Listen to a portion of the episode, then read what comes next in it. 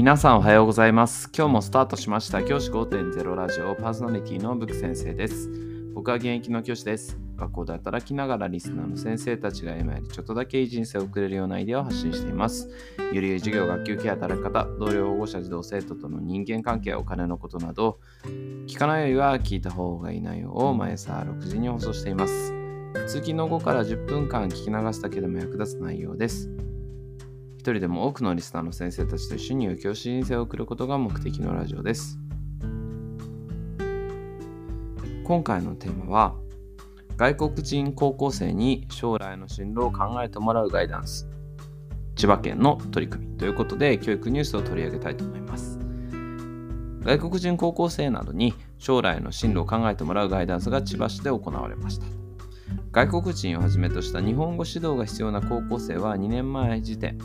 で全国で4800人余りいたと。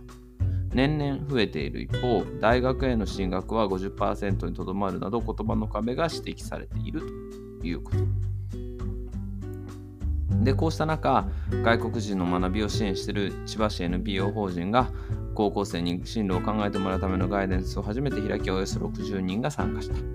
この中で進学先と考えられている大学や専門学校の特徴が紹介され、また大学に進学した先輩たちが体験談を語ったということなんですね。バングラディッシュ出身の女女性は新しい国に来るのはこういうことだが、その経験がアピールポイントになる進学に向けて日本語を学ぶだけでなく将来何をやりたいか考えてほしいとアドバイスをしたということですね。参加した高校生、ナイジェリア出身の高校生は将来が不安でしたがこれからやりたいことを考えていきたいですというふうに話していたということで、この NPO 法人の代表の方が話しているところによると、外国はルがルーツの子どもたちは進学よりも知り合いの紹介などで就職するケースが多い。これをきっかけに進路の選択肢を広めてほしいというように話していました。まあ、このニュースに関して、やはりね、これから先、日本に住まれている外国人の方っていうのはね、減ることはないと思うんですね。増えていくっていうことは多くあると思います。僕もね、身近に外国人の方増えてきたなというのをすごく感じています。僕すごく田舎出身で、その田舎だとですね、外国人と言われるような方々って、おそらく各学校に1人か2人ぐらいしかいなかったんですけど、今かなり増えてきていますよね。うん、それはまあ原要因としては、まあ、日本にねあの移住される方々が増えてきたっていうことがまず大きいですよね。うん、日本でもうお仕事をして日本で生活されているっていう外国人が増えてきました。その外国人のまあ、移住してるもうにあの日本にね帰化されたような方も含めてなんですけどそのお子様なんかが増えてきたっていう世代としても増えてきてるんだなというふうに感じています。でやはりね僕たち僕はですねどんな子どもたちにも日本で学ぶで日本でね生活している移住している方々のチャンスっていうのはね一緒にしなきゃいけないなっていうふうに思うんですね。ただ考えた時にそのチャンスが平等になってるかって言われると結構平等じゃないなっていうふうに思うんですね。なんでかって言ったらまず日本語のテストっていうのが、まあ、位置づけられてる。これはもちろんしょうがないと思います。あのそれはもう日本人が日本で生活していくわけですからそこに日本語のテストなのはおかしいっていう差別という考えが僕は違うかなというふうに思うんですね。日本語のテストは当たり前にあるべきだと思うんです。日本の大学へ進学するのであれば。ただ、それに関する情報ですよね。情報が平等に与えられてるかっていうと結構微妙なところがあったりするかなっていうふうに思うんですね。例えば、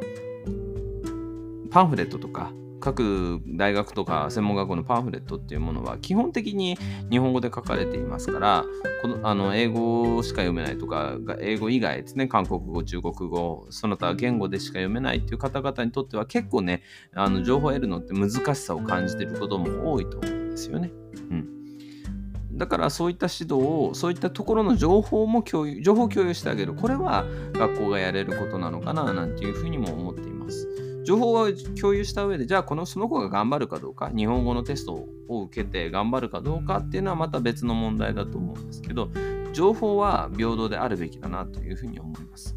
で、これから先ね、日本ので生活をしていくであろう人たちなわけですから、外国外国人といってもね、そういった方々が平等に教育を受けることができる。そして平等に日本で活躍してもらえること。これは僕はすごく大事なことだなというふうに思います。もうね、人を見た目で判断する時代は終わりました。外国人らしい、まあ、日本、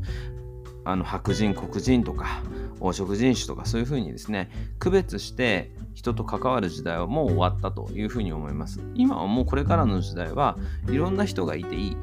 世の中になってきているわけですから、その時代の中でじゃあその人たちに対して僕たちはどういうふうな関わり方をすることができるのか。進路に関してはこと進路に関しては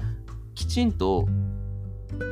いわゆる純ジャパニーズの人たち黄色人種と言われる僕たち日本にずっとこずっと住んでる日本人僕のような日本人もそうだし移住されてきた人もそうだしそういった人たちが平等に進路に関する情報を与えられること、これはすごく大事なことだと思います。その上で、日本人だろうが、外国から帰化した方だろうが、努力するのはもう平等に努力するしかないわけですよ。自分の力で頑張るしかないわけですから、そこのところ以外のところを平等にしてあげるっていうことはすごく大事なのかなというふうに思います。きっとですね、あの外国人の方でこう事件がね結構起きたりとかするとあこの人外国人だ移民はダメなんだみたいなことをよく言われたりすることありますよね。移民でなんかこうテレビのニュースとかで出てきてるこう事件を起こした人が外国人の名前だとやっぱり移民はダメだみたいなことよく言われるんですけどまあ、それはそれで意見としてはそれはそれであっていいと思うんですけどでもその人たちがじゃあ日本人日本人と同じように教育が平等にされてきたのか？情報が与えられてその子たちが学ぶ機会がきちんと提供されてきたのかっていうバックグラウンドまで考えなきゃいけないんだと思うんですよね。その上でじゃあその犯罪をじゃあ未然に防ぐのは何かっていうと教育じゃないですか。教育がその人たちを作っていくわけですから。で、日本にいて日本人が受けていた教育なんていう教育のを受けるチャンスがあれば、もしかしたら犯罪を犯すことがなかったかもしれない。もちろんそれは可能性の問題だけれども、起こさないかもしれなかったわけじゃないですか。だからこそ機会は平等に与えるべきだというふうに僕は考えています。もちろんね、外国人に対する偏見は良くないと思います。外国人だから犯罪を犯すなんてことは全然ありませんし、日本人だって犯罪を犯すわけですし、そこのところをことを外国人に絞るつもりは全然ないんですけれども、外国人の方も